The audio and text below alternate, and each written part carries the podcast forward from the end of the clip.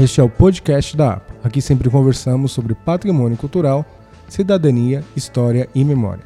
Este episódio é intitulado Atletismo em Guarulhos História e Atualidade, Parte 1. Gostaria de destacar que este é um dos 131 projetos aprovados pelo Fulcultura de Guarulhos, realizado com recursos federais da Lei Aldir Blanc. Clique no sininho e vamos para a discussão. Eu sou o Bruno Leite de Carvalho e conto com a presença do Elmi Omar, historiador, Carlos Alberto Pereira Cardoso, pesquisador, Adriana Heloísa Fukuda, atleta, Alexandre Leonardi, especialista em fisiologia e atleta também, Jonatas Oliveira, atleta, o Jonathan ainda não chegou, a gente está aguardando a presença dele. Também faz parte da equipe de pesquisa o Diogo Leite de Carvalho. É, hoje vamos destacar as provas acontecidas na década de 20, o surgimento de entidades esportivas e atletas de destaque na década de, de 1930. Sobre os anos de 1940, falaremos sobre a decadência das equipes guarulhenses. Também vamos, vamos até a década de 1950.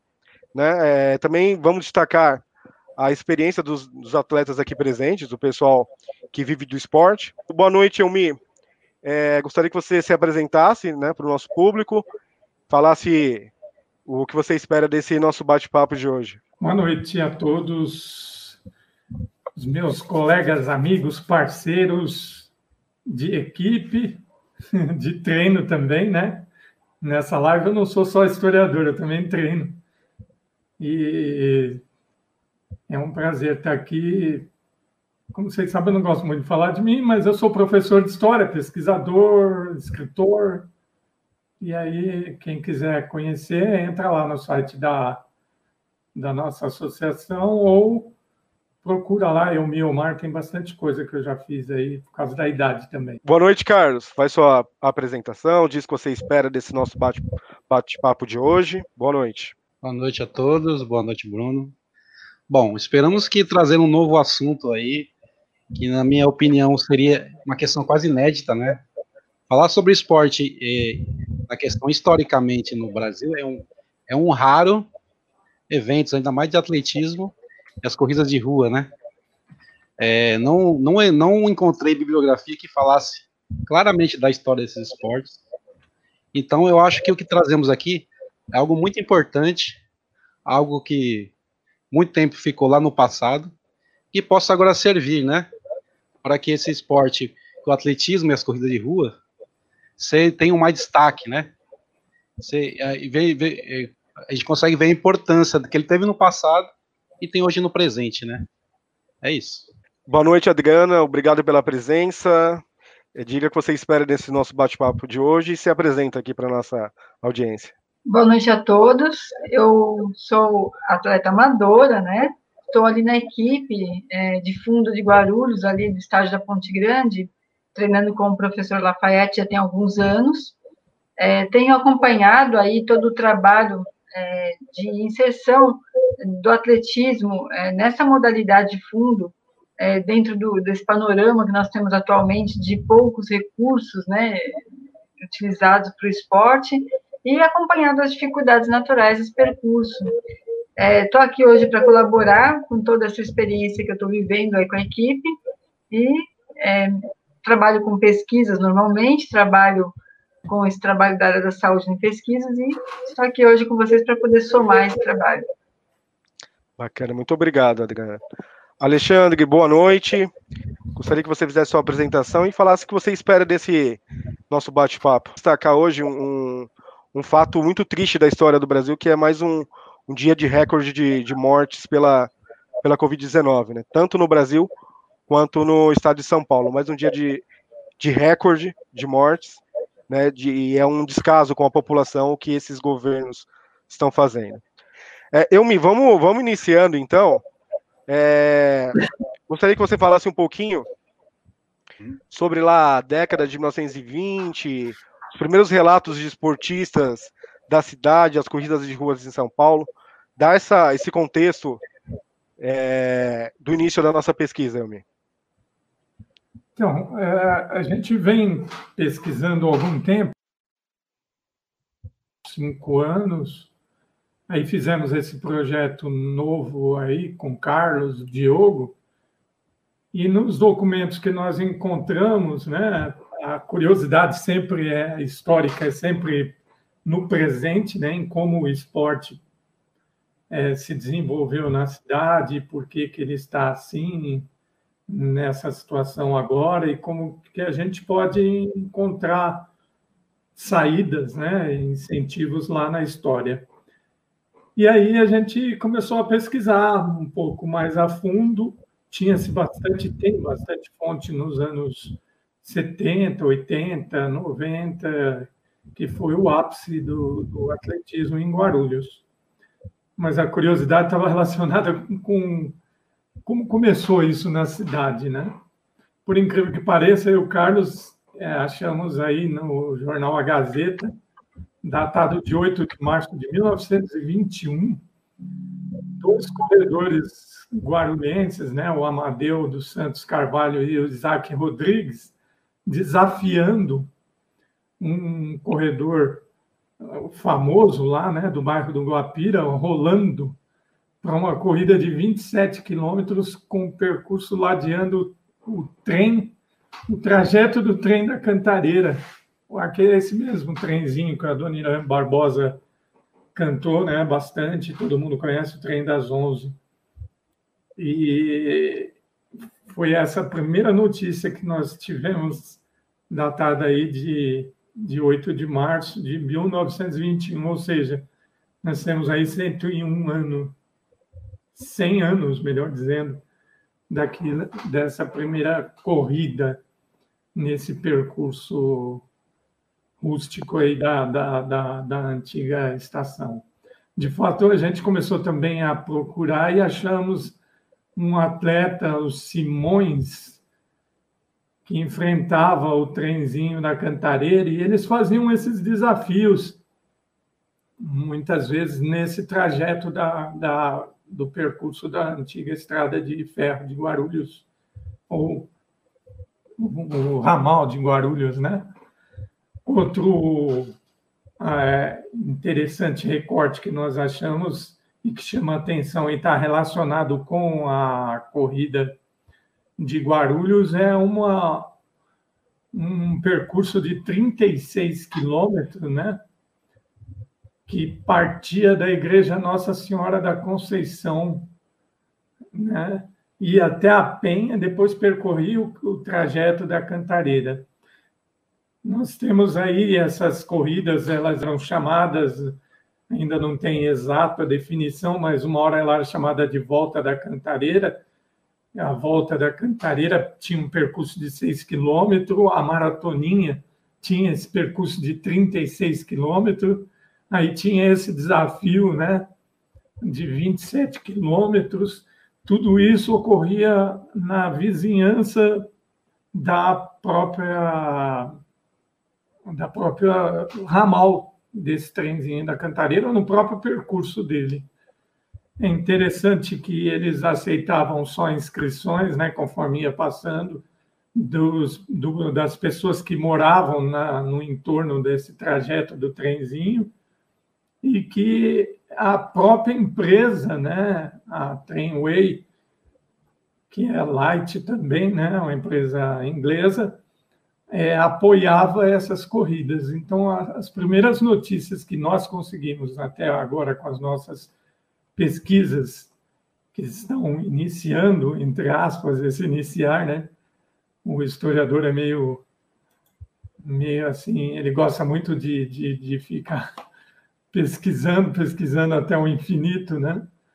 Mas uma hora a gente vai parar essa pesquisa e a gente vai publicar coisas mais importantes sobre a década de 20. Esses foram os primeiros passos. Ah, bem interessante, Amir. É uma história, então, aí que já tem 100 anos, né? É bom sempre a gente usar é, essa, essa importância do tempo. É, Carlos, é, gostaria que você falasse um pouco sobre as dificuldades é, de fazer essa pesquisa, né? Bom, a gente temos uma primeira dificuldade, que é a própria pandemia. Né? ela dificulta nós irmos aos arquivos públicos, né? Visitar pessoas ir até clubes que poderiam ter informações sobre o atletismo e as corridas de rua. Então, é, essa pesquisa, ela se dá muito mais a partir de arquivos digitais, ou seja, a internet. Mas são arquivos públicos, né? Por exemplo, uma grande gama de arquivos que nós coletamos vem do arquivo da Biblioteca Nacional do Rio de Janeiro. Disponibiliza uma grande biblioteca de informações. Então, assim, quando falamos da pesquisa, nós temos três etapas. A primeira é a coleta. A coleta nós temos a partir do objeto da pesquisa.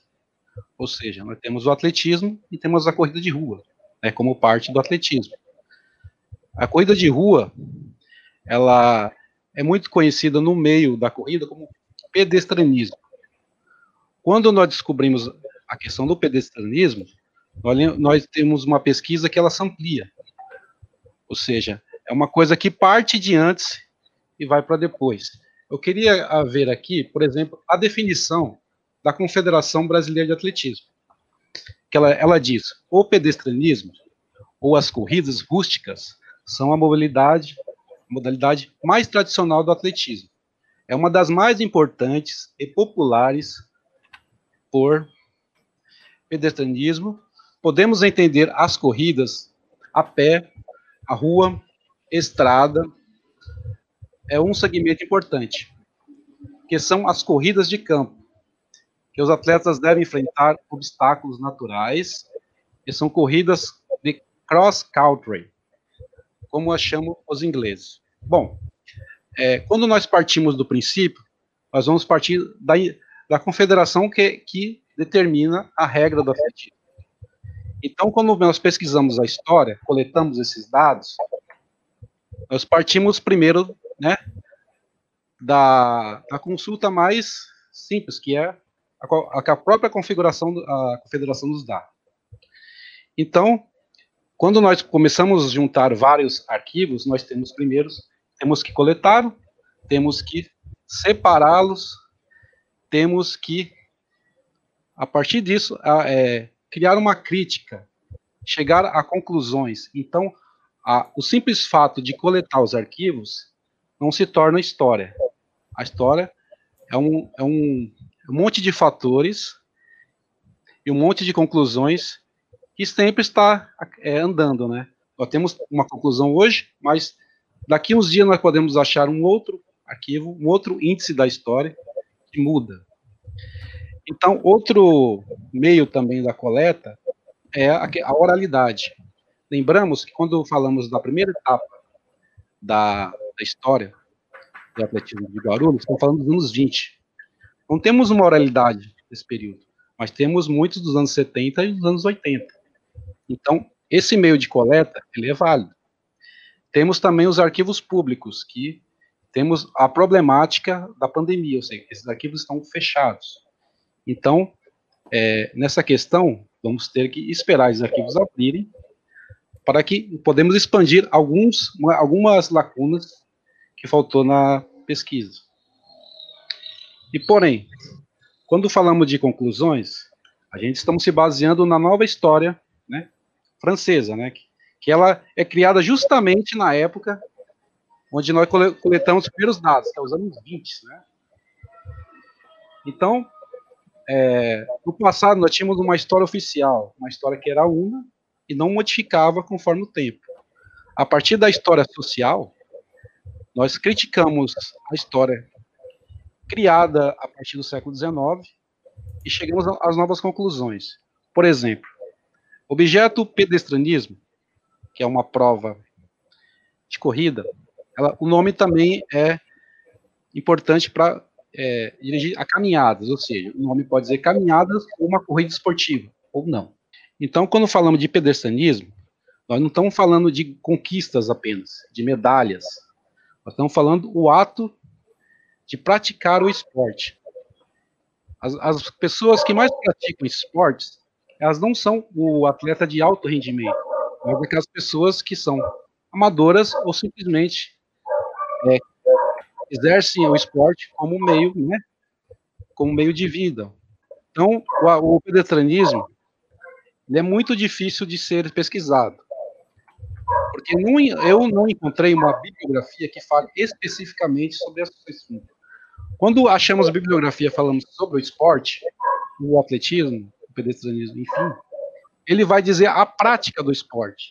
Ele vai ser muito mais direcionado ao profissional da área de esporte, não, não ao historiador. E quando é, esse, é, quando a história é abordada nesses livros, ela parte do segundo proposto, que é o texto da Confederação Brasileira de Atletismo. Por isso que eu remeti o texto da Confederação no início, porque é o meio que as pessoas têm de conhecer a história. Mas, como pesquisador da história, eu tenho que criticar esse texto, não de forma a degrinir o texto, mas de achar nuances nesse texto que possa me levar a pesquisar dados que não estão ali. Quando o texto fala de cross country, ele está falando da corrida de rua que é rústica. Hoje, ela é uma modalidade da corrida. Mas no passado, ela era usada simplesmente porque o terreno encontrado na cidade de Guarulhos nos anos 30, 40, eram terrenos acidentados. Então, o cross country, que parte da Inglaterra, que tem muito a ver com a questão do trem, né? Você tem uma ligação aí com o trem. Ele está, ele é uma corrida muito adaptada ao, te, ao tipo de, de terreno que tinha a cidade nesse período, né? Estamos, estamos falando de uma cidade que até meio século passado, século XX, era um rural. E mesmo algum tempo depois, a cidade era vista nos, nas próprias publicações de jornais como interior. Então demora muito tempo para que a cidade de Guarulhos fosse chamada de uma cidade metropolitana. E dentro dessa mudança, o pedestrianismo ele muda, o atletismo ele vai mudando, ele vai tomando formas. Então é dentro dessa, dessa desse tipo de pesquisa que nós estamos. A partir desse momento nós pesquisamos o que está disponível, que são os arquivos públicos digitais. Mas queremos também fazer pesquisa, né? A partir dos arquivos físicos, a partir de, de atletas e a partir também de clubes. É isso. certo, Carlos. É. A questão da pandemia ela, ela atrapalha até na, na, na, pesquisa, né? Alexandre, está ouvindo a gente agora, Alexandre? Está mutado. Gostaria que você fizesse sua apresentação. Deu um probleminha técnico aí, né? Agora já parece é. que melhorou. Vocês estão me ouvindo bem? Acontece. Estamos ouvindo bem. É, isso é típico do, das lives. É, gostaria das que você fizesse sua apresentação, é, contasse um pouco so, sua história no atletismo aqui para o nosso público. Primeiro, boa, boa noite a todos aí, Bruno, Carlos, Adriana, professor Elmiro, obrigado pelo convite, tá? E a todos que estão assistindo também, obrigado, boa noite, tá? Então vamos lá, professor Alexandre, professor de Educação Física da Secretaria de Esporte e Lazer de Guarulhos, tá? Então, um apaixonado pela corrida, tá? contar rapidinho para vocês a história, né? Comecei a correr em 1990, tá? amador, né? Sempre fui amador, mas um amador que levava meio a sério o negócio, né? Então, disputando na categoria, sempre disputei na categoria, né? Por idade, tá? Então, e aí faz um tempinho já, 1990, né? A gente começou, e como começou? Com inspiração de dois irmãos meus mais velhos, que já treinavam, né? Eu sou aqui do ABC, na verdade, sou de Santo André, né? Então, é, eles treinavam, um treinava no SESI e outro treinava na Pirelli.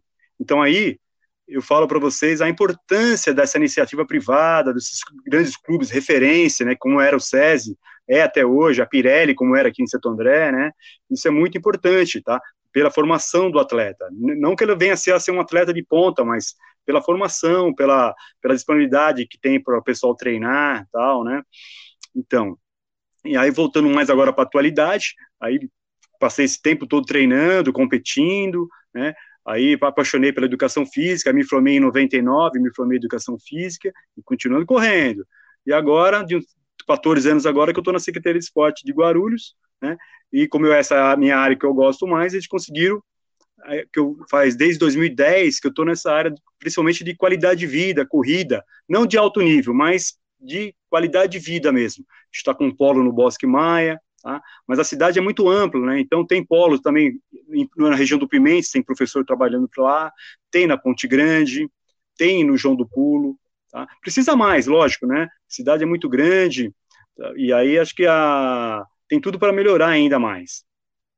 O esporte ele tem que ser visto como saúde, né? Acho que isso foi, com o tempo, foi acabando, foi esquecendo, né? As iniciativas públicas, as privadas também foram, foram esquecendo o esporte. É, a gente está rolando aqui a PicPay da APA, tá passando aqui embaixo da, da nossa tela. Então a gente está lançando hoje o Clube do Livro da APA, né? É, funciona, funciona da seguinte forma: é uma colaboração mensal de 10 reais e a cada quatro meses é, quem colaborar vai ganhar um livro da APA. Né? Inclusive, daqui a alguns. Em breve, vai ter um lançamento de um novo livro da APA. E esse livro vai estar participando também do clube, desse clube do, do livro. Tá? Então é só entrar no PicPay, procurar, procurar lá para o APA Guarulhos que vai achar é, esse clube de associado. É Clube do Livro da APA, tá? Vamos participar, acho que é bem legal para conhecer um pouco mais da história da cidade e colaborar com o nosso trabalho. É, Elmi, vamos seguir um pouquinho a história. Eu queria que você agora entrasse na década de 1930, né? Que é uma década muito importante para o atletismo de Guarulhos.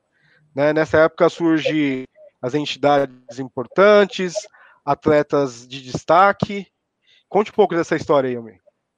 Então, lá, lá na pesquisa, o primeiro contato assim que eu tive com uma pesquisa ligada com o atletismo foi no nome, no arquivo histórico, né? Quando a pandemia deixou, há uns seis anos atrás, falando de um atleta. Eu vi uma, um troféu, né? E aí, no arquivo histórico, exposto no balcão ali na frente, quando era na Tapajós, e, e, aí eu olhei assim, vi que o cara ganhou duas vezes o campeonato, o campeonato, melhor dizendo, a corrida de São Silvestre, que é a corrida mais importante de, de, de São Paulo e talvez o Brasil, né? A que mais dão nome, mais prestigiam. Não é à toa, porque a Gazeta faz essa corrida desde o começo do, dos anos 20, né? se eu não me engano, 1925. Se eu tiver errado aí, o Carlos corrige, que eu sou ruim de número. E aí a gente foi, eu fiquei assim muito intrigado em saber quem era essa pessoa, né? E fui aprofundando a pesquisa. E é, trata-se de uma pessoa que participou de uma equipe chamada Associação Atlética Guarulhense, ou AA Guarulhense. O AA aí a gente fala eu chego que é a conclusão de associação atlética, né? Pelo jeito é isso. Não encontramos papel ainda por o mesmo motivo da pandemia, né? Não, não, não foi feita uma análise e também nos cartórios para ver se essa associação existia ou assim por diante. E essa, esse, essa associação, com a nossa pesquisa, e já alguns historiadores falaram do Ernesto Monsanto, que tinha uma cantina, Cantina Gianni, que patrocinou esse atleta. Mas com o aprofundamento dessa pesquisa, a gente vê que ele não patrocinou só o atleta em meados em meados da década lá, vai, começou em, a criação foi em 35 dessa associação guarulhense, pelo que a gente conseguiu levantar, né? Não foi só ele. O Antônio Alves, e também o José Louro, que era um corredor né, é, destacado e que ganhou várias provas, também participava dessa equipe. Nós levantamos alguns nomes de e alguns têm até ligação com o nome de bairro, de rua aqui do bairro, da Ponte Grande, principalmente, porque a Cantina Giovanni é, era aqui da Ponte Grande no, localizada na, ali perto, na Avenida Guarulhos, esqueci o nome do condomínio para variar, mas eu vou lembrar até eu falo até o fim da live. E aí eu gostaria de citar alguns nomes, né, como João Dias, Manuel Nogueira, Eugênio Pinho, José A. Camargo, Antônio Delbuso, Antônio R. Laranjeira, José Rocha, José Brito, Ademar Santana, Paulo Amaral, Carlos Cassiano, Manuel Camacho, Geraldo de Barros e o Mário e o Antônio Alves. O Mário e o Antônio sempre estavam um pertinho do outro, ou era um era primeiro, o outro era segundo, a maioria, o Mário de Oliveira era, era primeiro nas provas, né? Aí de, de 35 até 36, né? Eles estavam ali na frente. Inclusive, descobrimos algo interessante que o Antônio Alves, provavelmente, quando a equipe da Água Arulhos, né, a Água Arulhense, melhor dizendo, é, deixou de existir ou ficou muito fraca com o abandono do, da, da, do patrocínio da Cantina Gianni né, e do, do Ernesto Monsanto, esse Antônio Alves ganhou a São Silvestre de 1940. Então é importante, nós sabemos, né? Aí a Adriana está aqui para não deixar eu falar besteira, quão importante é a equipe, né? Para conseguir é, na, performar, né? Fazer performance. E, e como o Alexandre disse, quão importante é também o apoio de pequenas empresas ou grandes empresas para o esporte amador, esporte base, né? E é interessante a história do Mário de Oliveira, porque a gente foi fazendo as pesquisas, né? Dentre as várias corridas que ele ganhou, então a São Silvestre, a Volta da Penha, que é a segunda mais antiga do Brasil inteiro, que também tem muita tradição, foi bicampeão da São Silvestre, ele foi campeão também é, sul-americano, batendo o recorde que só foi superado alguns anos depois. Mas um fato curioso nessas pesquisas online, né, que é, o Correio de São Paulo, na sua edição de 14 de setembro de 1936, coloca a vitória do, do Mário de Oliveira, né, numa corrida mas é interessante que ele que o jornal estampa a foto do segundo colocado. E a gente tem que lembrar que a gente está falando de 1936, onde o racismo e o branqueamento era muito forte.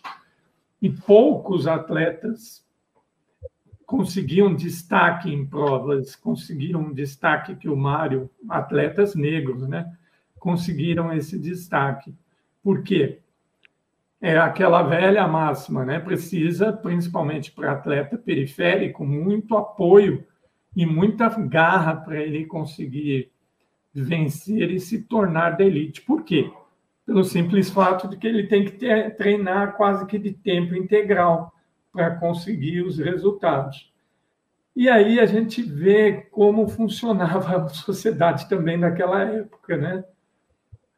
Quando você ganha uma corrida, é a sua foto que tem que estar, estar estampada no, no, no, no lugar, né? no primeiro lugar. E esse jornal estampou a foto do segundo colocado, o Antônio de Almeida, do, do Clube Atlético Curtume Franco Brasileiro. Aí são perguntas que ainda não conseguimos responder, mas pelo que a gente conhece de história, com certeza o azarão negro Mário de Oliveira, ele espantou muita gente com a vitória dele, né? E aí, será que eles não estavam preparados? Não tinham nenhuma foto do, da pessoa, não tiraram nenhuma foto, só tinha foto do Antônio de Almeida? São perguntas que a gente precisa responder. É. Outra, bem interessante. Fala. Bem interessante, meu. Eu estava olhando o jornal aqui. Entre os dez primeiros colocados, cinco, em 1936, eram do, de, da Guarulhense. Então, Isso. é uma potência, né, cara? É, e assim, uma potência que, o, que um, o dono de uma cantina, o Ernesto Monsanto, conseguiu montar, porque é, é, a gente ainda precisa aprofundar mais coisas sobre o Ernesto Monsanto. Chegou o Jonatas. Bem-vindo, Jonatas. O Jonatas está sério. Primeira live, Jonatas. Dá um sorriso aí. Acho que ele ainda não está ouvindo a gente. Não, é. Bom, ele, ele vai entrar. Bom, e aí a gente vê essa, essa equipe forte, né? Mas o que eu queria destacar, além de tudo aí, o, o, o Bruno, é a questão de existir também um clube negro de cultura social que investia no atletismo e também conseguiu destaque né, em algumas provas. Em Guarulhos, nós tivemos alguns competidores pelo Clube União Tietê, que existe até hoje lá e é vizinho do estádio da Ponte Grande.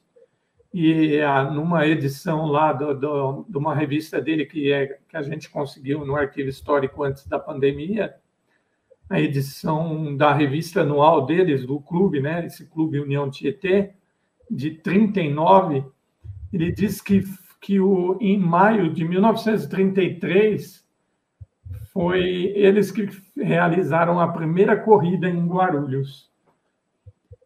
É, e aqui tem até uma foto é, importante onde mostra o Alfredo Carletti, que também é um corredor é, conhecido naquele tempo.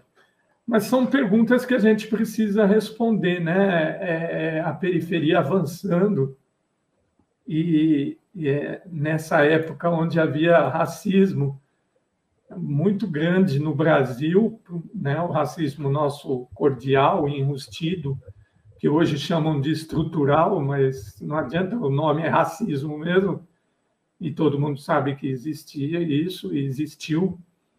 Existe. E que esses atletas conseguiram se destacar, né? E aí eu estava, só para finalizar, né?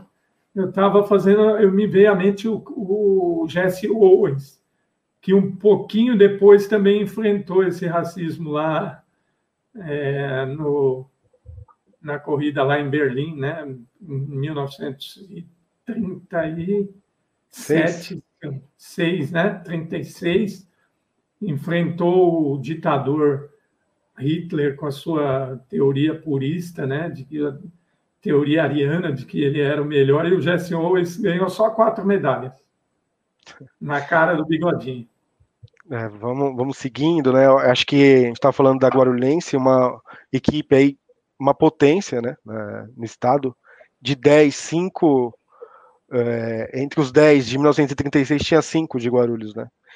Então, Adriana, é, gostaria que você falasse o momento atual aqui em Guarulhos, as equipes, os locais de treinamento, os locais de, de prova. É, sei, fiquei sabendo que você ajuda bastante na questão de inscrições dos atletas em, em provas. Gostaria que você falasse de toda essa, essa sua experiência com o momento ah, atual do esporte. Ah, legal. Eu vou pontuar aí a dificuldade realmente que vocês têm de acessar informações da história do atletismo, porque eu mesmo tentei várias vezes buscar conteúdos aí, porque eu estava criando uma página né, para a equipe, e eu, eu percebi o quanto é, é empobrecido essa, esse nível de informações quando você busca ali no Google, um meio mais facilitador, né? E sendo que, de pronto, eu sei que Guarulhos tem uma história imensa no esporte, no atletismo, em conquistas, né? Mas você não visualiza isso com tanta facilidade, realmente, numa busca. Então, de fato, né, eu acho que esse trabalho que vocês estão fazendo é muito importante, que vai trazer um pouco mais esse esclarecimento aí para a população do, do quanto essa cidade ela tem um passado no, histórico, né, no atletismo. Eu estou ingressando aí no grupo e quando eu ingressei eu percebi a necessidade que o grupo tinha, natural, de ter esse, esse essa forma de organização, né, de levá-los a, a corridas de rua, inscrições, ficar observando, conseguir ali trazer a, o grupo nessa parte de documentação, depois até fazer essa forma de incentivar a equipe com as camisetas, tudo aquilo que possa ser agregador. Né? E isso deu muito certo, porque o grupo lá tem um potencial muito grande, é, temos atletas muito capacitados, e conforme você criou essa facilitação, né, que nosso técnico ele cuida muito bem dos treinos lá, do, do objetivo realmente que ele trabalha ali conosco de nos dar os treinos, mas essa outra parte ficava meio que ausente, né? E o atletismo de fundo ali, boa parte dele vai ser ali nas provas de rua, nas competições é realmente de corridas de rua. A, atletismo é aqueles que são federados, aqueles que estão ali linkados, mas a, a grande maioria está ali nas provas de rua. E, e de, aí eu me inseri nesse universo, né, de, de, organizar ali as inscrições ao grupo, entrar em contato, puxar informação, não deixar a turma realmente perder o bonde. É, a nossa, eu percebo lá o estádio, né, o local nosso de treino, tem melhorado nos últimos tempos, no sentido de que há um esforço muito grande por parte é, das pessoas envolvidas no local para que esse local possa voltar a dar as mesmas condições que já deu no passado. Eu sei que há muito tempo atrás o local oferecia uma condição de treino muito melhor, ele ficou um tempo um pouco mais é, prejudicado nessa atenção, e agora eu percebo um esforço maior do grupo que ali está para que isso volte a ocorrer. Falta investimento, a gente sabe, né? Então eles fazem com muito pouco, eles estão fazendo até muito, eu vou dizer, porque eu acompanho as informações dos valores que não existem para poder fazer mais do que é feito ali, mas é feito muito. E eu vejo, eu vejo assim também. É, as pessoas da população de Guarulhos, ela foi perdendo as informações necessárias do que é o atletismo, do que é o esporte, do que é aquele espaço né, de treino então, é, eu já noto assim, o quanto muitas vezes a população ela não respeita até o local ou o atleta, porque ela desconhece a função realmente do esporte, do atletismo aqui, e a história que nós temos aí, que é muito bonita. Adriana, qual o nome da, da equipe? É, fala sobre, um pouquinho sobre os, os, atletas, onde é o treinamento, é na Ponte Grande, né? O treinamento, onde vocês treinam. Isso. É, nosso grupo está linkado ao professor Lafayette Bignami, ele tem mais de 40 anos, eu acredito, linkado aí à, à prefeitura, à, à, parte de técnico de atletismo, e ele está ali no estádio da Ponte Grande, é o local que ele mais está inserido, eu acredito que tem outros locais que ele também tem a sua função, mas ali é que ele está mais inserido conosco. A, o estádio da Ponte Grande fica ali no bairro da né, Ponte Grande Guarulhos, é o estádio Arnaldo José, José Celeste, esse é o nome correto do estádio, né? E ali também nós sabemos que foi um local de treino ali, até para o João do Pulo, né, no passado, ali, morava ali na casa em frente, e ali era utilizado para os seus treinos. Então, nós sabemos o quanto esse local já recebeu ali é, diversos atletas de nome. Boa noite, Jonathan. Tudo bem? Tá ouvindo a gente agora? Tudo bem. Tá ouvindo? É, tá me ouvindo? Estamos ouvindo. Obrigado pela, pela presença.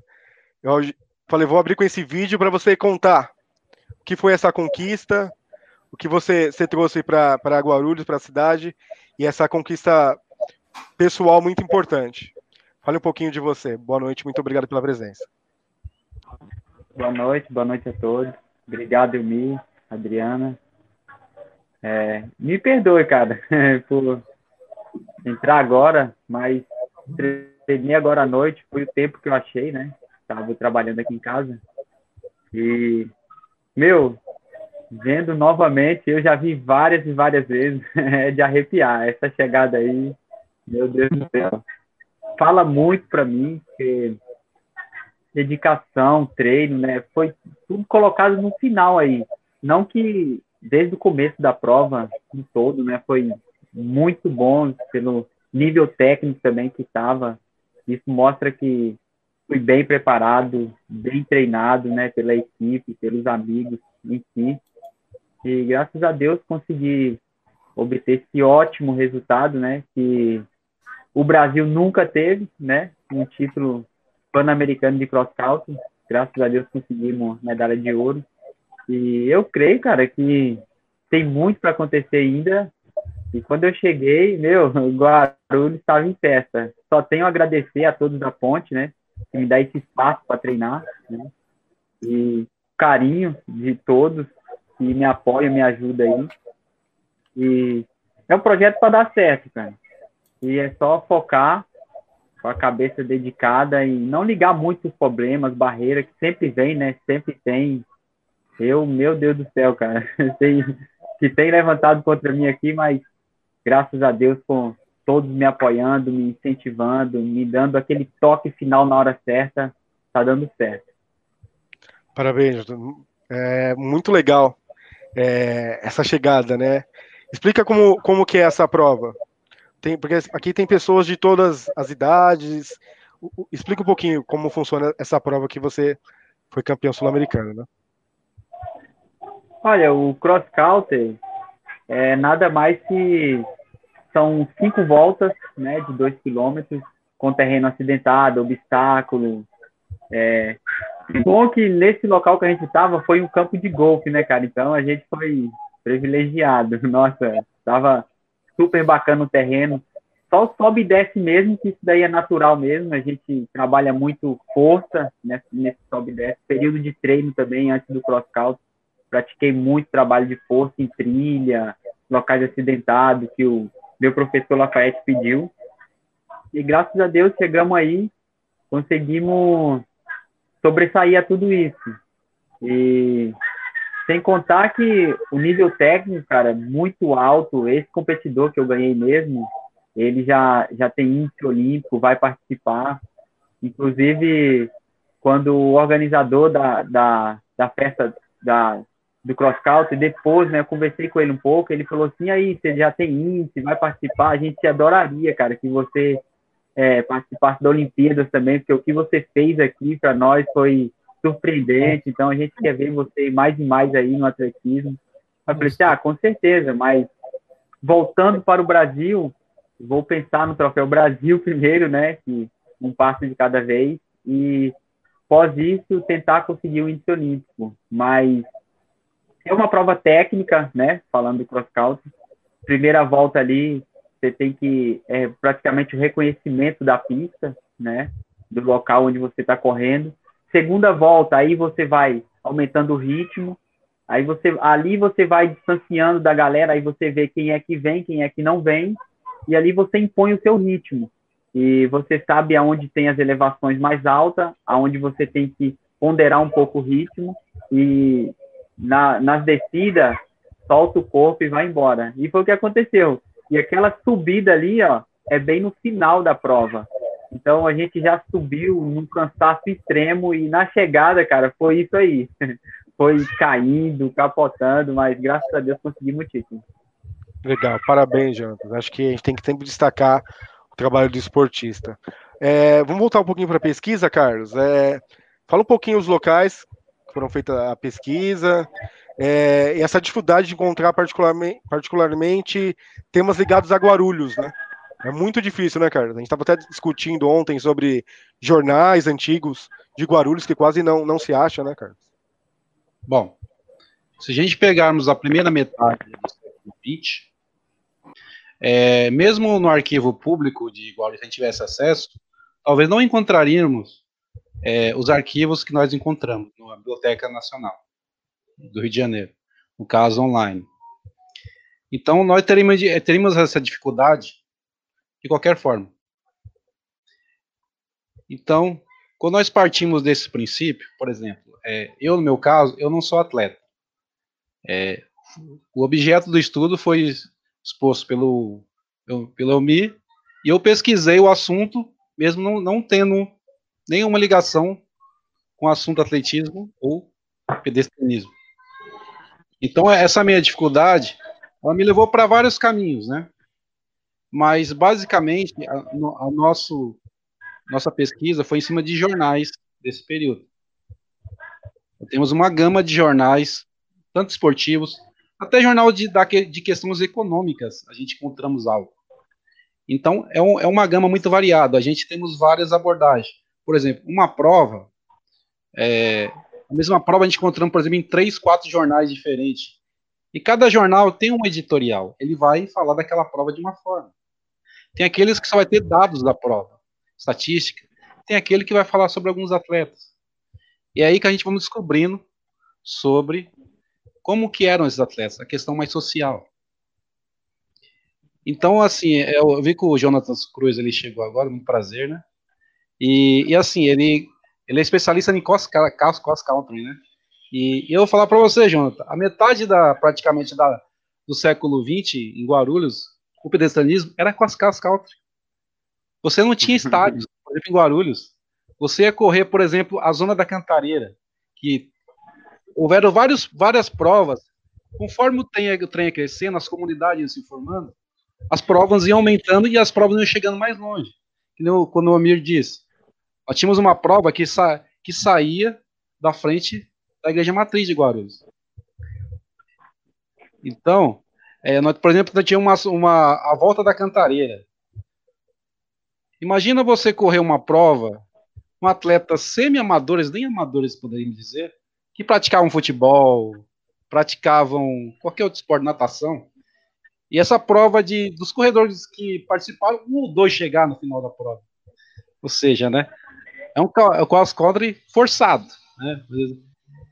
Então, é, quando, quando eu descobri essa história, né?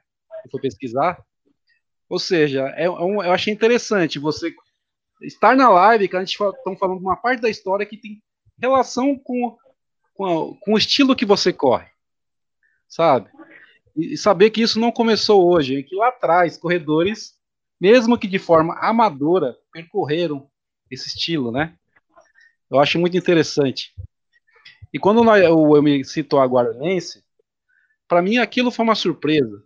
Eu, na minha infância, eu lembro daquele, daqueles grande é, esportistas de Guarulhos, que você via, por exemplo, um jornal, sei lá, da época, Folha Metropolitana, você folheava aquilo e via ali, Guarulhos campeão novamente dos Jogos Abertos do Interior, nos anos 80. Quem imagina que nos anos 30, nós tínhamos jornais falando de pedestrianismo, uma equipe, digamos assim, sólida, né?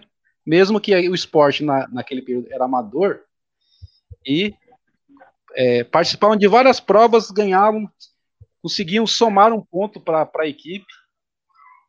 E que o, e o quando eu me disse, a, a, pessoa que patrocinava era um empresário da própria região. E nós vemos hoje que o atleta ele tem grande dificuldade com patrocínio, né? E hoje nós temos grande conglomerado na cidade. Ou seja, uma pessoa que, que tinha um negócio dela ali, ela patrocinava o esporte, mesmo que talvez de uma forma simples, mas esses atletas aí é, atuavam em bloco. Quase todas as provas que eles atuavam, eles não atuavam sozinhos.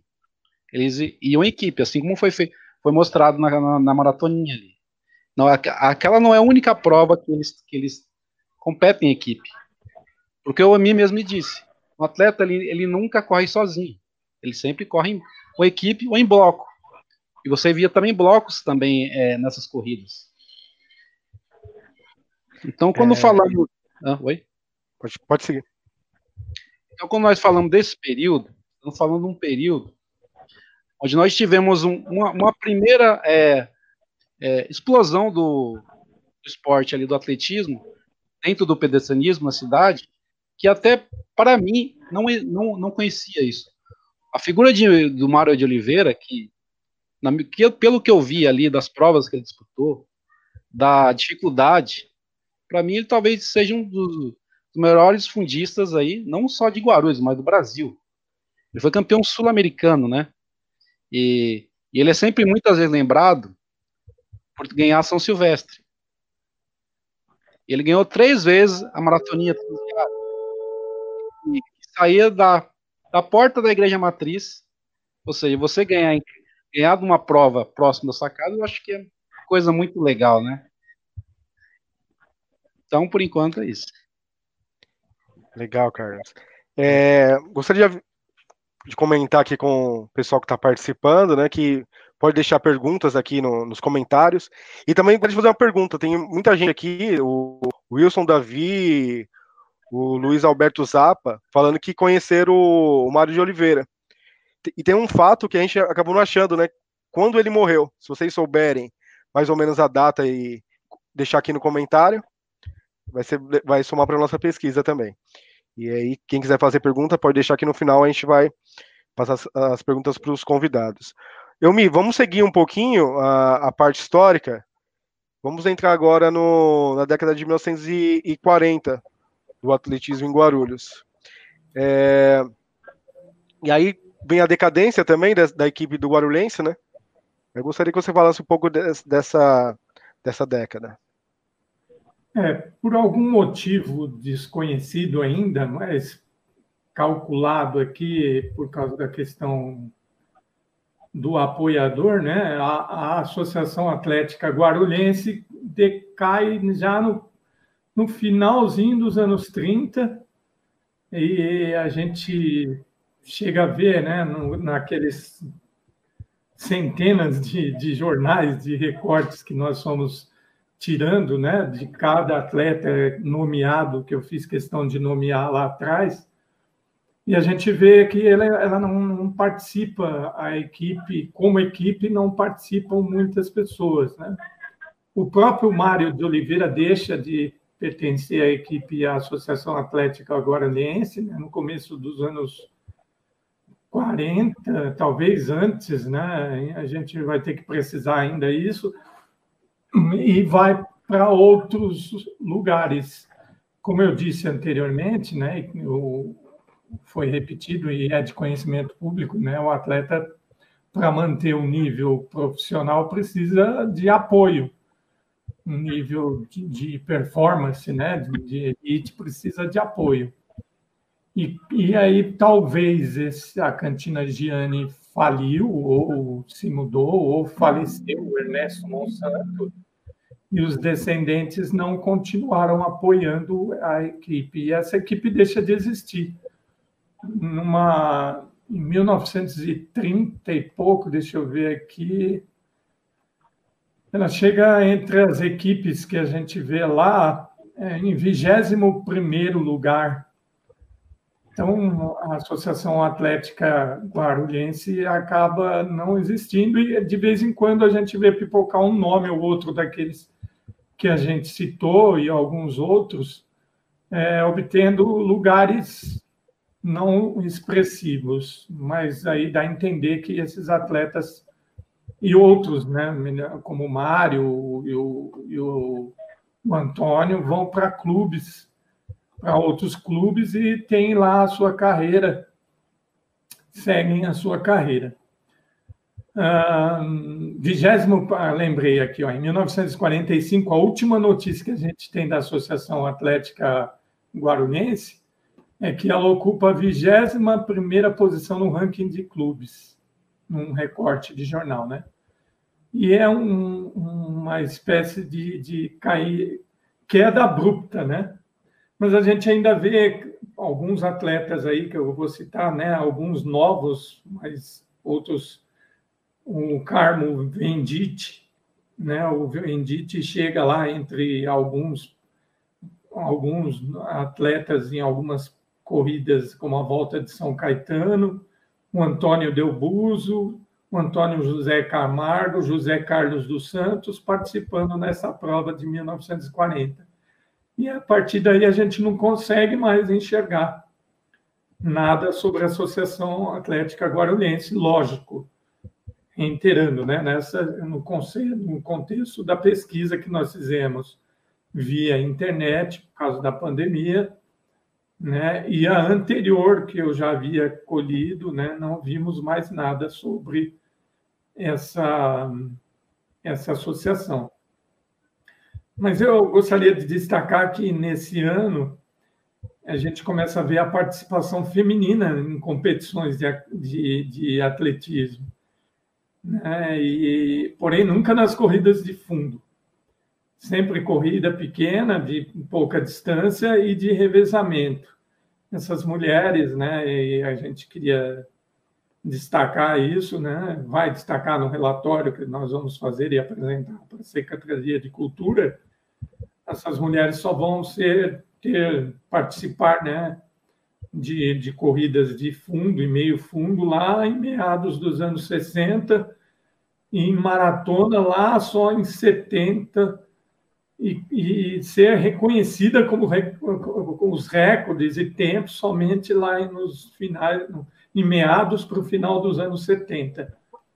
E aí é, é outra vertente de, de que eu gostaria de destacar né, naquilo que a gente levantou e naquilo que a gente pretende produzir como história de, do atletismo. Né? Na cidade de Guarulhos, infelizmente, no passado, nesse passado, nós não encontramos a presença da feminina na, nas competições, mas atualmente temos várias mulheres participando, né? uma delas está assistindo aqui, está participando, a Adriana, a Pamela e várias outras da nossa equipe aí que, que vão despontar. Eu sou ruim de nome, estou nervoso, não consigo lembrar o nome de todas. Adriana, sua xará, né, Adri? A Carol, a Mônica, quem mais treina lá com a gente? É, de, de mulheres, nós temos nomes aqui em Guarulhos que eu, eu tenho acompanhado, né? Guarulhos realmente tem produzido aí um grupo de mulheres fortes, hein? É, temos não só do nosso aí, do estádio, como também ali do Bosque Maia, nós temos também é, lá do Pimentas, nós temos um pessoal realmente que vem produzindo resultados aqui da, da parte feminina, né? É, a dificuldade é maior, né, Adriana, para a mulher? É, é muito maior, né? A mulher, ela, ela tem que dividir vários horários, até porque o esporte de fundo, ele geralmente é de um atleta mais maduro, né? Então, você tem, de fato, essa pessoa dividindo horários com a família, com a carreira, né? E aí você tem a, a mulher se dedicando com uma, uma projeção menor, e mesmo assim, o Guarulhos consegue obter resultados, com certeza. É pelo, pelo esforço individual, né? Eu acho que o, os atletas eles têm essa questão do, do esforço individual, porque se a gente for depender do poder público, vão ser poucos resultados, né?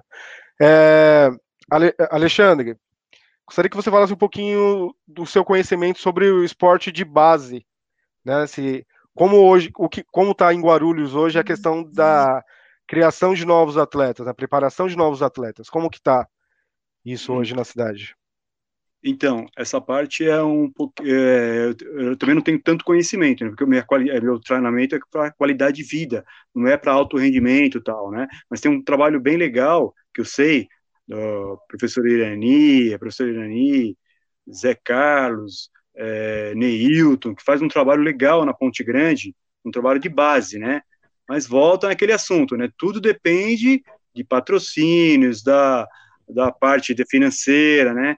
Então, a, a gente tem um, um ó, Guarulhos é uma cidade muito grande, então a gente tem um potencial muito grande, tá?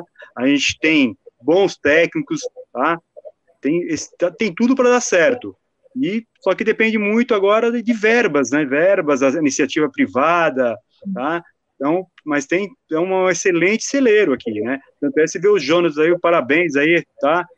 Acho que deu uma saidinha agora, não estou vendo ele aqui, mas meu atleta é excelente, entendeu? muito forte. Então, mas estamos aí. É, tem um, um, trabalho bem feito na, na Ponte Grande, de base, né? Agora precisa mais investimentos, né? Como tudo, né? Como tudo, precisa mais investimentos. Nós convidamos a professora Irani, viu, Alexandre e Bruno, mas ela acho que não pôde, parece que a mãe dela não estava bem de saúde, ela está muito ocupada cuidando da mãe. Entendi. E aí, na próxima, vamos ver se ela pode na próxima, né? Na próxima nós vamos falar de uma experiência, desculpa adiantar, só para ir no seu caminho, Alexandre. É, nós vamos falar sobre uma época em que houve um, uma, uma convergência né, de união de poder público, iniciativa privada, fazendo uma campanha de adote um atleta, né, muito importante, que eu vivi essa história, né? Só não conseguiu ter o adote por, porque tinha que trabalhar. Mas nós vamos entrevistar pessoas como o Celi, o José Wilson, que o Davi, que vai, vai participar da próxima live, está aqui nos assistindo, a gente bater um papão aí. E a gente e, e outros atletas que vão falar da, da, experiência dela e nós deles como adotados exitosos né, nesse período e nós vamos falar um pouquinho das pesquisas históricas também e quem sabe preparem aí nossa audiência né convide pessoas que vocês conheçam que que tenham um pouquinho de interesse nesse esporte maravilhoso né e pessoas que possam divulgar isso e, e a gente pode voltar a ter é, uma, uma época áurea no atletismo, né? Mais do, do, que nunca a gente precisa isso, né? Até por questão de saúde. E nessas seleções, né, de que vai funcionar, nós temos a estrutura pública, ainda não está totalmente degradada, mas precisa melhorar, mas como fala, falta verba, mas juntos nós podemos. E aí as, as, as agremiações, os clubes e as empresas podem participar. Né? Isso vai ser muito interessante se a gente conseguir resgatar essa história né? e fazer com que essas sensibilizar o coração dessas pessoas para investir em atletas como o Jonatas e muitos outros que as professores estão formando aí em vários lugares em Guarulhos. Né? É isso aí. Então, aproveita que você já está falando, vamos seguir agora para os anos 50, que é marcado ali pelo crescimento do número de automóveis, né? E esse fato acaba é, afetando diretamente no esporte amador, nas provas de ruas, principalmente, né? Fala um pouquinho dessa época. É, então, é uma, é uma, é uma hipótese, né? Mas há também a outra hipótese que, que atribui a culpa, né? Numa, num trecho de uma, de uma reportagem, de um editorial, na realidade, porque os jornais apoiavam muito, principalmente a Gazeta, né? ou a Fundação Casper Libero. Depois, se vocês quiserem conhecer a história do Casper Libero, é, que fundou a Gazeta, ele apoiou muito, mas muito corridas de rua, né? como eles diziam e diz até hoje, o pedestrianismo. E, e uma das hipóteses da diminuição né, dessa, dessa possível crise do pedestrianismo, de corrida de rua, é essa questão da valorização do transporte rodoviário, né, que ocorre a partir dessa época onde nós vemos até a, 10 anos depois a, a, o desmantelamento da nosso ramalzinho do trem, é o Ei da Cantareira, do ramalzinho lá do trem das 11. Né? E a gente também nota nas pesquisas né, um, um vazio enorme, uma decadência assim quase que, lógico, nesses jornais que nós pesquisamos na Biblioteca Nacional, da, de quem eh, de provas de rua. Um desses jornais fala sobre a decadência, né? E atribui a culpa principalmente à Liga Paulista de Atletismo. E aí a gente entra lá numa história velha conhecida, né? Que quando começa a ter muito cartola na, nos meios esportivos, a coisa vai deteriorando, né? é, e Cartola que às vezes nem, nem, nem sabe o que, que é uma corrida, mas como as federações né, ganham destaque, então a gente tem aí uma culpa né, dessa, de, atribuída a eles, e é lógico que nós vimos isso em dois, três recortes de jornais. Né? É, ah, mas é, é, interessante né, que, nesse mesmo tempo, a Fundação Casper Libero incentiva as provas de bairros e inclui Guarulhos. E essas provas né, são, são realizadas para revelar novos atletas, novos talentos, tanto femininos como tanto masculinos como femininos, né? E é, outra iniciativa do Jornal Diário da Noite, que nós achamos essa perto do ano de 56, é, é, fala do corredor desconhecido, corrida do atleta desconhecido. Não devia estar federado e era ele só era aceitável para essa corrida atletas que despontariam. Nessa década, a gente vê a continuação de uma corrida tradicional, né? que é a corrida da Volta da Penha, e ainda de uma outra que a própria o Clube Esportivo da Penha, o Prost Rodovalho, e o, é, é, é patrocinada, é apoiada pelo Clube da Penha, né? Esportivo da Penha. Enfim, a gente vê em Guarulhos ali poucas coisas acontecendo com corrida de rua. Nós vemos lá uma prova, é, é, além dessas duas, né, que é pertinho de nós aqui, que a maioria vai e conhece aqui da cidade, a prova do fogo simbólico e a prova do conselheiro crispiniano e alguns poucos atletas trabalhando ou, ou, ou, competindo nos Jogos Abertos do Interior. Mas, ao mesmo tempo, a gente vê a conquista do Ademar Ferreira da Silva, né, o primeiro título olímpico em Helsinki, um atleta do São Paulo Futebol Clube.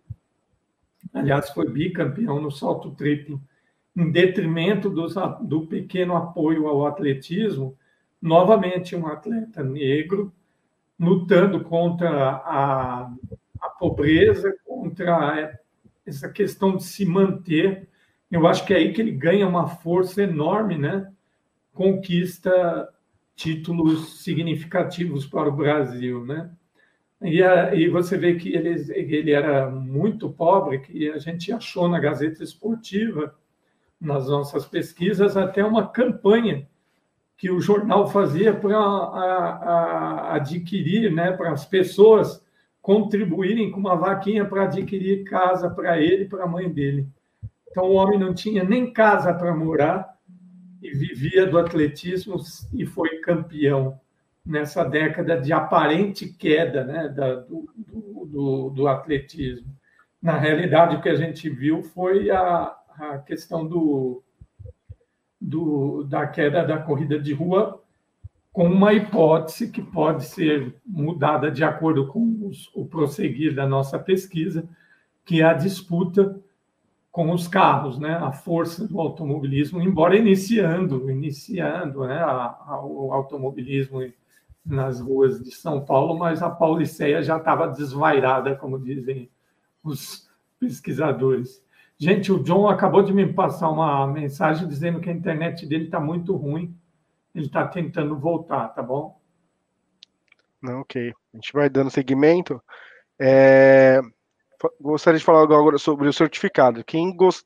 Quem quiser é, o certificado, manda um e-mail para a gente lá no apaguarulhos.gmail.com, tá? Só, é, aí só falar que é o certificado da, de participação da live. É, Alexandre, queria que você falasse agora um pouco sobre o seu trabalho com a terceira idade. Falasse o perfil dessas pessoas, se elas já foram atletas na juventude. É, fale um, pouquinho desse seu trabalho, por favor.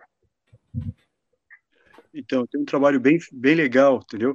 Primeiramente, tem bastante alunos de terceira idade no próprio Bosque Maia, né? São praticamente alunos, sim, que não, é, não são atletas, né? Tá? E, mas eu também sou técnico da, do Master de Guarulhos, do atletismo, as categorias 60 anos a mais, né? Então, a gente leva o pessoal para competir, muitos. Então, a gente tem a OMIA, que é a Olimpíada da Melhor Idade de Guarulhos, eles participam. A gente tem o JOMI, que é os Jogos da Melhor Idade, que é no estado de São Paulo. Então, tem muito atleta de qualidade, tanto masculino como feminino. E eu sou o técnico desse pessoal. A gente está indo, já faz 10 anos que eu indo seguido. Então, a gente, todo ano a gente vai competir fora com eles aí no estado de São Paulo. Né? Tem muito atleta bom.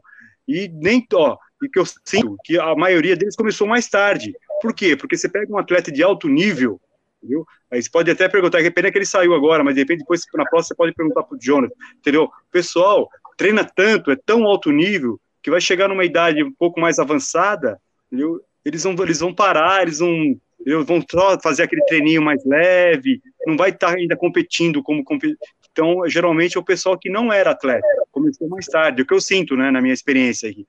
Geralmente o pessoal que foi alto nível mesmo, poucos que ainda continuam lá para essa idade de 60, 70 anos, né? É o que eu vejo por aí, pela experiência. Legal? Bacana, legal. Adriana, eu gostaria que você destacasse é, atletas de alto nível que a gente tem hoje na cidade, atletas que se destacam. Bom, começo pelo, pela nossa equipe ali, é, que tem. Falou-se muito da volta da Penha, né? Nós temos o João Almeida da Silva, ele já subiu ao pódio dessa volta da Penha mais de uma vez. Então, é mais recente, mas é, ver que ele tem essa capacidade, é um atleta que ele foi outro dia competir também ali na prova do Olga, é uma prova que é quase uma São Silvestre, né? Tinha 15 mil inscritos, e ele sai muito atrasado até naquele bloco de pessoas, consegue ali é, passar aquele número absurdo de pessoas e chegar ali no pódio, né?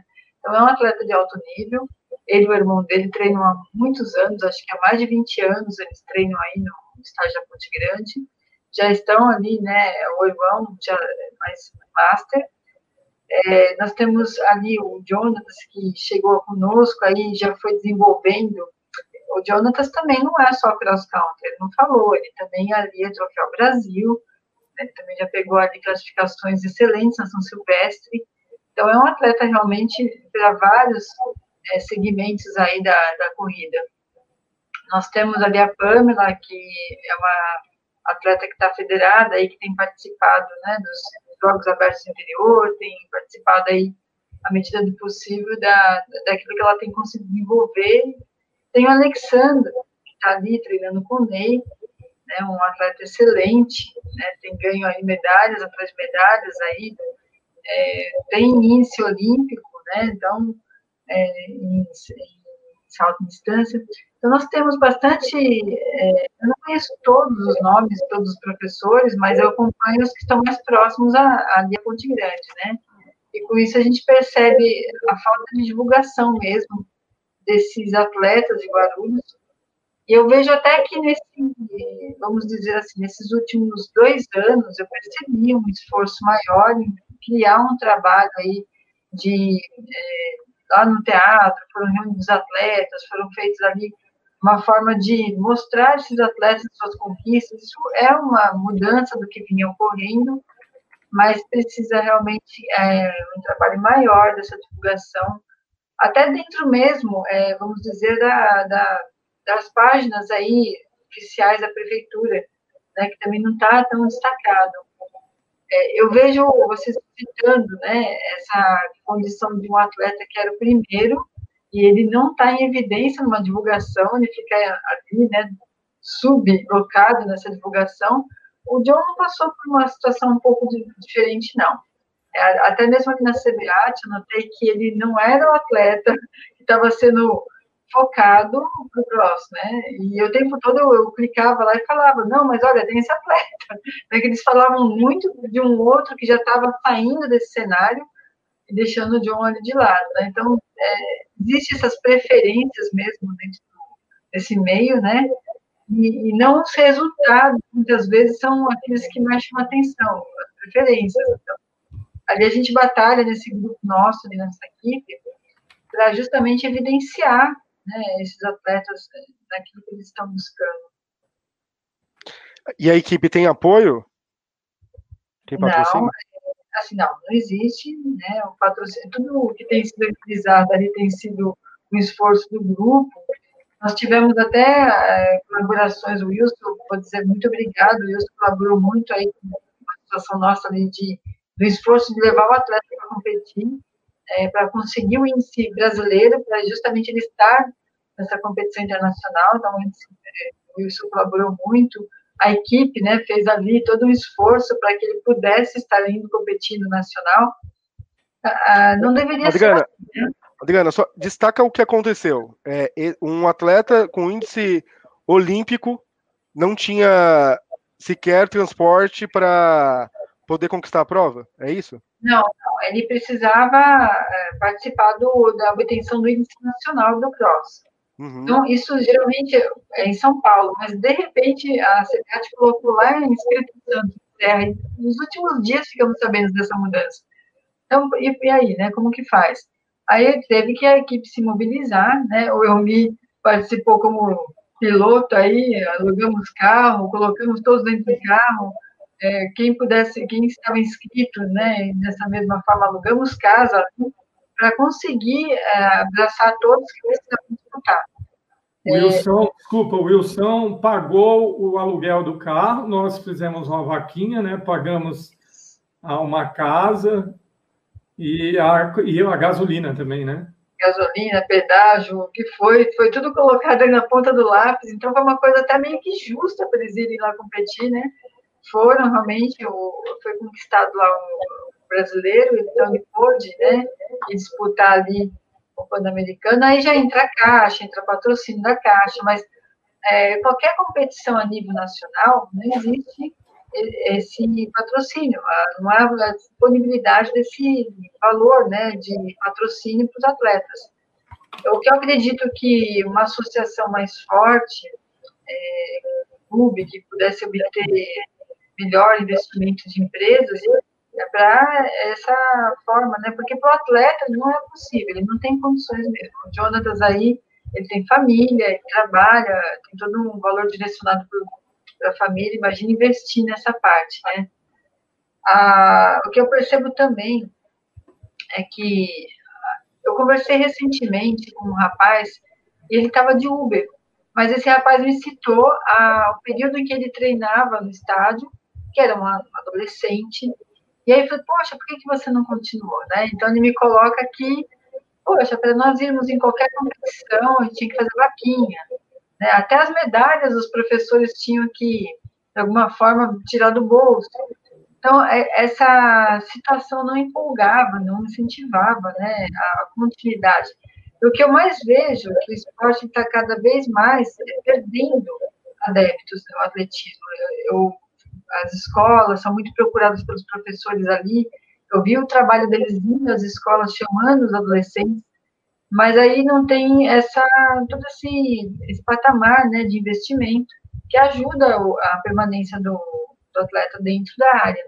O Jonatas tem é, sobrevivido, vamos falar, nesse esporte, porque todas as vezes que ele viajou, ele viajou com recursos escassos, assim, não tinha realmente muito ali para poder investir nessa viagem, então, ia mais mesmo por amor ao esporte. É, e sabemos que não é só ele, né? Toda essa verba que existiu no passado por empresas que eu sei que existiam e aplicavam muito nos atletas, deixou de existir. Então, hoje é a equipe mesmo que está se unindo e está tentando dar essa, esse patamar de, de participação. Até agora está mudando um pouco aí a realidade do clube, estamos é, uma associação, então talvez essa associação venha trazer um pouco mais de participação nesses gastos, vamos ver. Se organizar é o, é caminho, né? Que até com o CNPJ você pode conseguir um fundo, pode conseguir, é mais fácil para conseguir um patrocínio, editais, tudo. É, a gente já vai seguindo para a última parte é, aqui da live. Quem tiver alguma pergunta para fazer, deixa aqui no comentário que a gente passa para os convidados. É, Carlos, eu queria que você falasse um pouquinho sobre os buracos que ainda tem na nossa pesquisa, algum fato que ainda não os fatos que não conseguimos confirmar, quais perguntas ainda a gente não conseguiu responder. Queria que você falasse um pouquinho sobre essa, esses buraquinhos na pesquisa. Travou aqui, eu consegui destravar. Então, vamos lá. É, quando nós chegamos à metade do século XX, nós temos um problema, né? Nós temos praticamente o que o a Biblioteca Nacional oferece, não, não encontramos muitas informações sobre Guarulhos. Então, aí que cai aquela problemática de nós precisarmos de uma pesquisa de campo. Porque o que nós sabemos ali, muito, muito de concreto, as várias equipes que compõem, compõem aquela, aquela época, né, áurea, de 35 a 40 que vai da Guarulhense, não foi só em Guarulhos que essas equipes sumiram essas equipes menores elas foram acabando. Então o que que aconteceu? O pedestre ele foi afunilando. As grandes equipes elas foram formando equipes mais fortes. Você pega lá um Floresta que vai se tornar o Clube Espéria, se fortalecendo. Você pega um, um Tietê, né? Se fortalecendo, né? Que é o Tietê que eu falo, aquele de São Paulo. É, você vai, vai aparecendo outros clubes e fica ali praticamente em quatro, cinco clubes. Então, quando eu me disse que ali do atleta desconhecido, esses atletas desconhecidos, eles vão partir dessas, desses bairros, dessas cidades, para esses clubes. Então, você não tem um movimento tão grande na cidade. O que, nós, o que nós encontramos foi aquilo que eu me disse, as corridas patrocinadas pela Gazeta Esportiva, que são jovens atletas, né, que vão concorrer, vão correr provas é, como é que fala? Aquela, aquela prova que ela, ela, ela, ela sucede a, a São Silvestre, que tem até hoje, né? Prova dos bairros. Tem aquela Silvestrinha até hoje. Foi mudando o nome, mas eu acho que o conceito. Preliminar, preliminar, preliminar. Exato. Então isso existe até hoje. Então, quando nós temos a diminuição desses. Já não temos mais equipe na cidade, esses atletas eles se espalham, né? Vão para essas equipes, e agora nós temos que encontrar formações, né? Estar mais próximos para chegar esses atletas, né? Aí nós, a nossa pesquisa é identificar quem são esses atletas. Né? Nós temos uma lista de atletas, porém a dificuldade está na questão fotográfica. não temos imagens de muitos atletas. Por exemplo, um, um atleta que eu pesquisei muito, que é o José Louro, eu fui confirmar uma foto dele hoje. Então temos uma dificuldade com a quantidade menor de imagens. Uma, uma pesquisa que ajudaria nós seria a, uma visita ao esporte lá da o clube esportivo da Penha, né? Que muitos atletas provêm dali, é, né? E temos aí tem uma, uma, uma mobilidade de atletas entre a Penha e a Guarlense nessa época. Eu gostaria de convidar todos a, a curtir nosso canal aqui da APA, né, que em breve a gente vai divulgar outros projetos também. A gente tem um passeio virtual para lançar, tem um livro para lançar, tem, então a gente está cheio de projetos, tem o próprio site da APA que está tá voltando, vai estar tá bem direcionado à pesquisa é, de estudantes do ensino médio, universitário, a gente está fazendo alguns direcionamentos para esse tipo de pesquisa, e o site está ficando bem legal. Daqui a pouco gente vai fazer uma live para apresentar o novo site. É, então, vamos. Você quer falar mais um pouquinho, Carlos? Eu só quero fazer uma conclusão.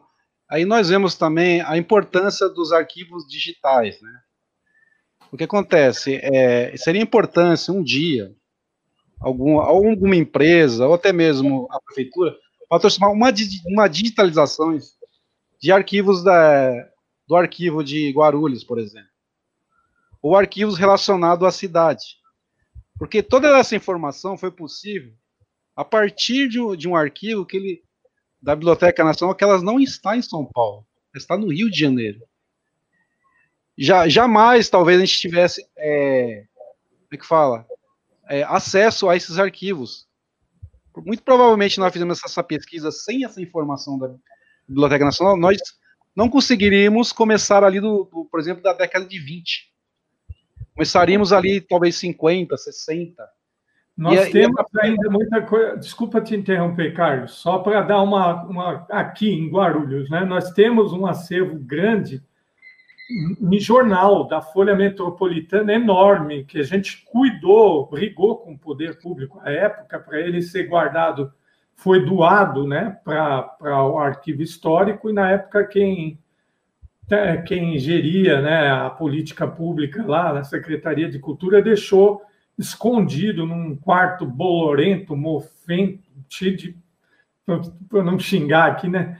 E aí a gente ameaçou e eles tiraram desse lugar e mandaram para o arquivo histórico. Agora, o que a gente precisa fazer é, num projeto muito barato, né, fazer com que a Secretaria de Cultura é, digitalize isso. Pegue o apoio e digitalize o acervo da Folha Metropolitana, que tem muitas informações sobre o esporte em Guarulhos, logicamente no período áureo, né? e, e tem vários outros jornais que precisam ser digitalizados, né? E nós, como a APA, já a Associação Amigos do Arquivo e do Patrimônio Histórico, né, já mandamos vários projetos para vários governantes municipais e não fomos contemplados um projeto barato né, de digitalizar esses jornais. É, na verdade, era um, era um, um edital estadual, né, o MIL, PROAC. Ainda não, não, mas antes disso, a gente fala, antes disso, nós falamos sobre, antes desse PROAC, um projeto que a gente mandou, eu havia colocado o próprio secretário na época, o Zeitune, quando ele estava como secretário geralzão lá, né? É, essa digitalização e é barato, é só pôr comprar uma máquina, digitalizar e pôr alguém para digitalizar. Simples. Né? E depois elaborar um site parecido com a Biblioteca Nacional, que é público e todo mundo pode acessar. Uh, o Wilson está participando aí, né? Bastante, é isso mesmo que a gente quer. Na próxima live ele também vai falar muito. Mas eu gostaria de destacar só uma coisinha, Bruno, que não está combinado, tá? Desculpa aí. Não, fica à vontade. É, é, hoje eu estava assistindo um, algum, um programa de corrida chamado Corrida no Ar, e lá ele entrevistou um corredor também de elite, né? hoje está na elite, mas também teve uma história parecida com do, do John, do Jonathan, né? que é o Danielzinho, e ele falou do, da, de, um, de, uma, de uma iniciativa é, de uma pessoa e de um colega dele lá em Itaquera, que se chama Cauê, Frank Cauê Itaquerense. E o cara sozinho, junto, sozinho não, junto com o pessoal no bairro, montou uma pista de atletismo numa, na rua, pintou e está fazendo atletas ali no esporte base. Eu acho que falta também não só a iniciativa do governo, quando nós também, como sociedade civil, como sociedade civil organizada ou não, valorizarmos né, essa questão do esporte e nessa época de pandemia é muito importante essa valorização, né? É, a gente vai forçar o pessoal do, do poder público a investir nisso, né? A, porque o poder público vive de disputas, de políticas, de partido. O que a gente precisa é de política pública apoiada por, por pessoas que pensam a longo prazo. Né? O atletismo é uma coisa a longo prazo, não é um investimento a curto prazo. O Alexandre, que é atleta, a Adriana, né? eu que, que voltei a enveredar nesse caminho depois de velho, de maduro, quer dizer, não velho, né? maduro, né? a gente sabe que para a maturação de um atleta é no mínimo 4, 5 anos. O nosso técnico lá, Lafayette, fala né, que tem muito bebezinho ainda lá na, na corrida. Outro dia ele me chamou de bebê na corrida. Eu fiquei até, não sei o que eu senti. Se eu senti alegria, foi um misto de coisas assim, né? Porque a gente que quer um pouquinho mais de performance né, na corrida, mesmo tendo uma idade madura. Né? A gente vê a equipe treinando, todo mundo se entusiasmando e a gente vai atrás. E para isso precisa de tempo e apoio né, dessas pessoas. Então há um apelo aqui para que a sociedade civil organizada, para que as empresas que estão em Guarulhos para os políticos, para eles, como governantes, ou pessoas que amam o atletismo, né? Como o Wilson, não é só o Wilson fazer aqui pela cidade, né? É mais gente. Vamos fazer, vamos somar força para a gente criar uma cultura do esporte amador aqui na cidade. E quanto mais pessoas nós agregarmos, que é o que a gente vai ver na próxima live, né? Quanto mais pessoas treinarem atletismo dentro das escolas, eu vejo o Alexandre lá, o Leonardo, que acabou de cair aí, né? Para fazendo atividades, porque a gente dá aula na mesma escola, no Alice Chueri, e o Alexandre dá atividades de corrida para as crianças. E alguns colegas dele criticam por ele fazer isso. Né? Alguns colegas que, que, que soltam a bola e deixa deixa a molecada correr atrás da bola numa quadra, e não é isso. Ele tem que ensinar que o corpo é importante ser cultivado, as noções do, de atleta, né? Entender o que cada músculo que ele tem faz, né? E, e, essa base precisa ser desde a escola lá, né? Se o Alexandre quiser comentar mais aí, Adriana. É, vamos seguir para a última parte, e aí eles fazem a, as conclusões, tá? É, vamos lembrar mais uma vez aqui sobre o PicPay da APA. Bem fácil, tá? O PicPay é um aplicativo bem seguro de colaboração. Então, é o clube do livro da APA, tá? É 10 reais por mês. A cada quatro meses você ganha um livro. Então, a cada 40 reais é um, li um livro novo da APA, tá?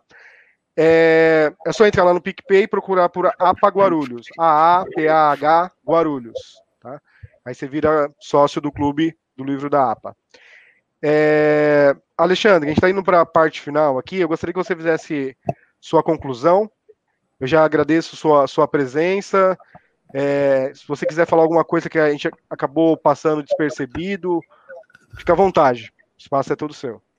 Não, eu queria agradecer aí o convite, então, do professor Elmir. Parabéns a todos, né, pela iniciativa, tá? Muito legal. história é história, né, pessoal? História é tudo. O pessoal não dá muito valor, né, para as pessoas. Principalmente fala que é velho, fala que é antigo, tá? Mas é a referência que a gente tem, né? Entendeu? Então, eu vejo muito aqui do ABC, que a gente pega toda aquela referência que eu tenho aqui do pessoal mais velho, tal. É história, pessoal. Isso é muito interessante, né?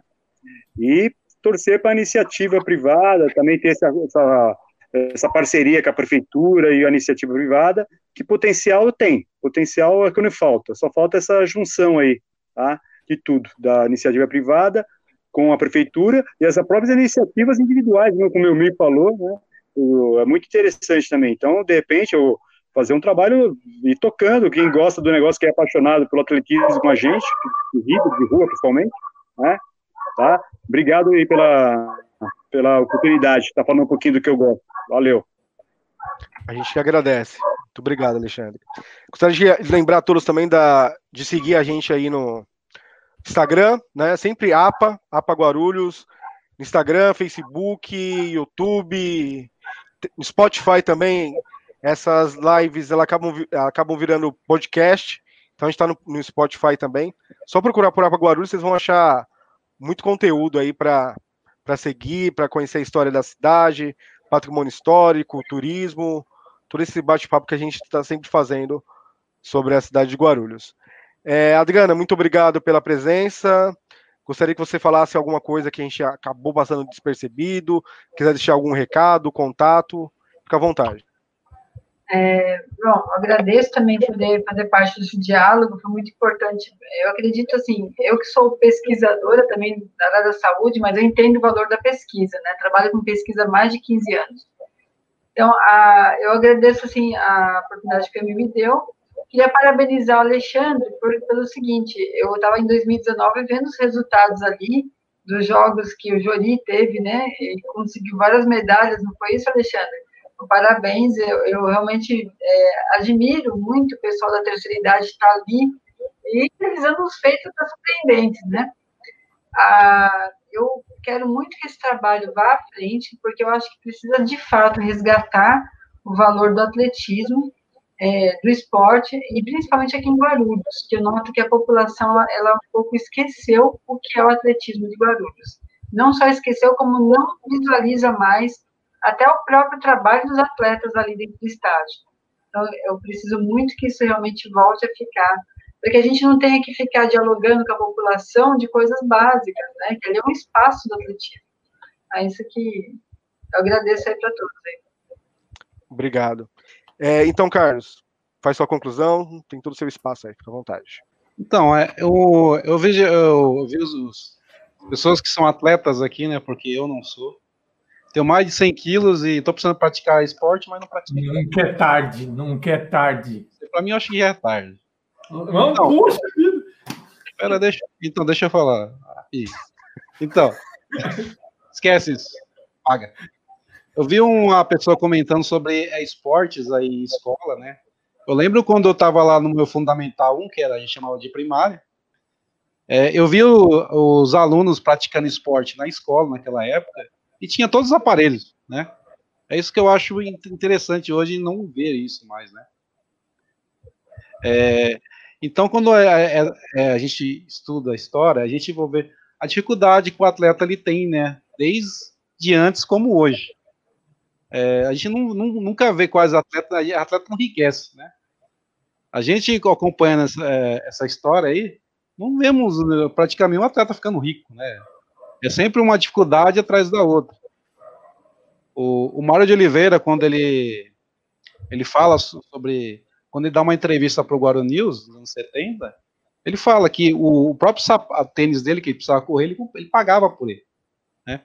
E a, a, loja, ela ganhava com a presença dele, mas mesmo assim cobrava o tênis dele. Ele fala quando ele vinha visitar Guarulhos, é uma pessoa que ele gostava de visitar era o Ernesto Santos, né? É, isso é interessante. E, e também não ficou rico, né? Então, assim, é, é, essas várias lacunas que tem né, na história, a gente vamos preencher, né? Quando a pandemia permitir. É, e a história não para, né? Vamos continuar pesquisando.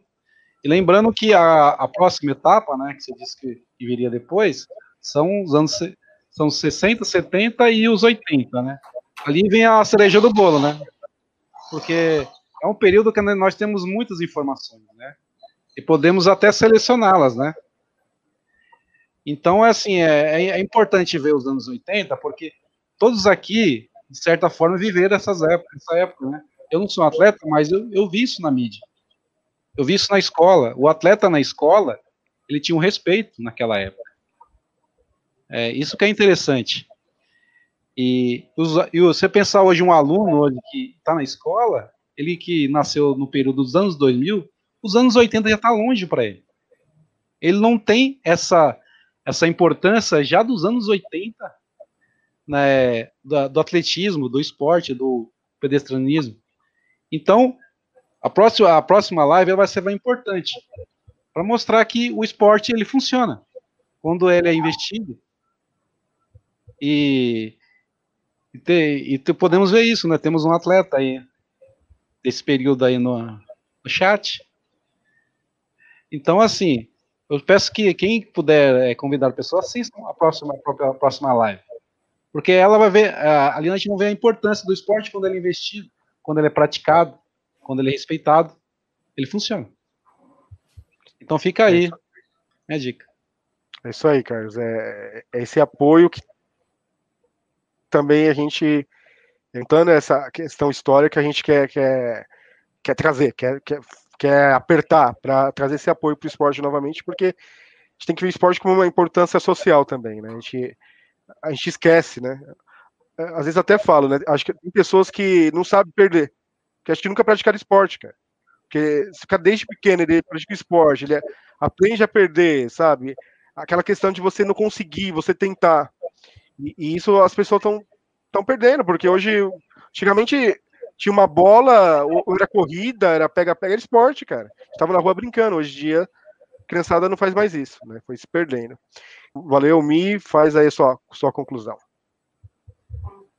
Ah, eu quero agradecer aí todo mundo que participou, quero agradecer o Bruno que mediou aqui, né? E quem está assistindo, o Wilson já falou que chorou vendo uma foto dele que ele não conhecia nos 400, no final de, 400, de uma prova que ele participou e, e, ganhou lá.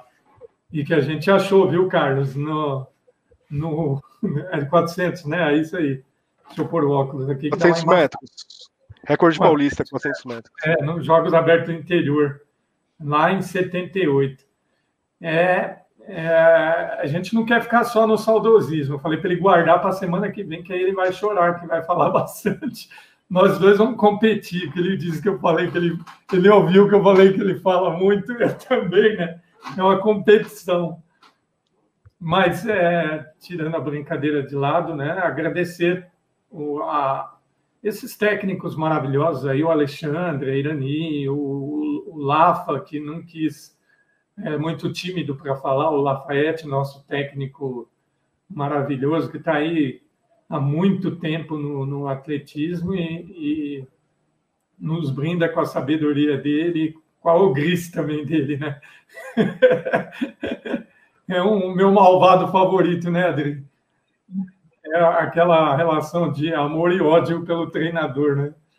E a gente tem muito, é um, um, cara que ensina muito a gente, e os meninos que participaram aqui, né, assistiram e dão força para a gente para vencer os obstáculos do treino e, e, vencem, né? Meninos como o Raimundo e o João, que são figuras assim maravilhosas. Nós temos material humano muito importante que está, entre aspas, amadurecendo em material novo, como o Michael, né? Esqueci o nome daquele outro menino também que treina.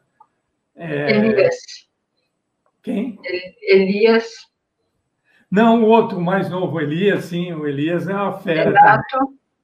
O Renato, enfim, vários outros. Desculpa, gente, eu sou ruim com nome, mas é, para esse povo, estou querendo lembrar os nomes e falar para esse povo continuar os esforços, né? Continuar. O Bruno colocou maravilhosamente bem aí essa questão de saber perder, né?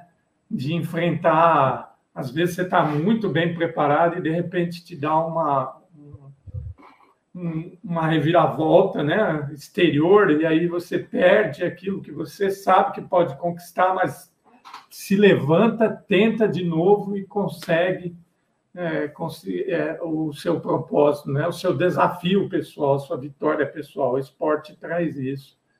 E a gente quer também participar nessa causa aí, vai daqui para frente contar com o apoio de muita gente importante e nós vamos atormentar o poder público com faca no pescoço, como diz o Edmilson, e a gente, né? Muitas vezes ele ficou com a faca no pescoço, nossa, né? Para essa área também do esporte, né? Com todo o respeito, a gente quer mesmo é que o pessoal volte a praticar o, o esporte e siga nos seus desafios pessoais e, quem sabe, representando a cidade. É, Só, é isso aí. Até a próxima. Até a próxima. Então a gente vai finalizar essa live, né, que é a primeira parte de, sobre o atletismo em Guarulhos, história e atualidade, mais um evento da APA, Associação Amigos do Patrimônio e Arquivo Histórico, e também gostaria de destacar, é sempre bom destacar quando há esse tipo de fomento à cultura, que são os 131 projetos aprovados pela, pelo Fundo de Cultura de Guarulhos, realizado com recursos federais da Lei Aldir Blanc. Então é um apoio à pesquisa, apoio à cultura, e em nome da APA também gostaria de deixar os meus sentimentos a todos os mortos da Covid, que hoje o Brasil bate mais um recorde por, por mortes por essa doença. Então a gente finaliza aqui. Este foi mais um episódio do podcast da APA. Clique no sininho e deixe seu comentário. Até o próximo episódio.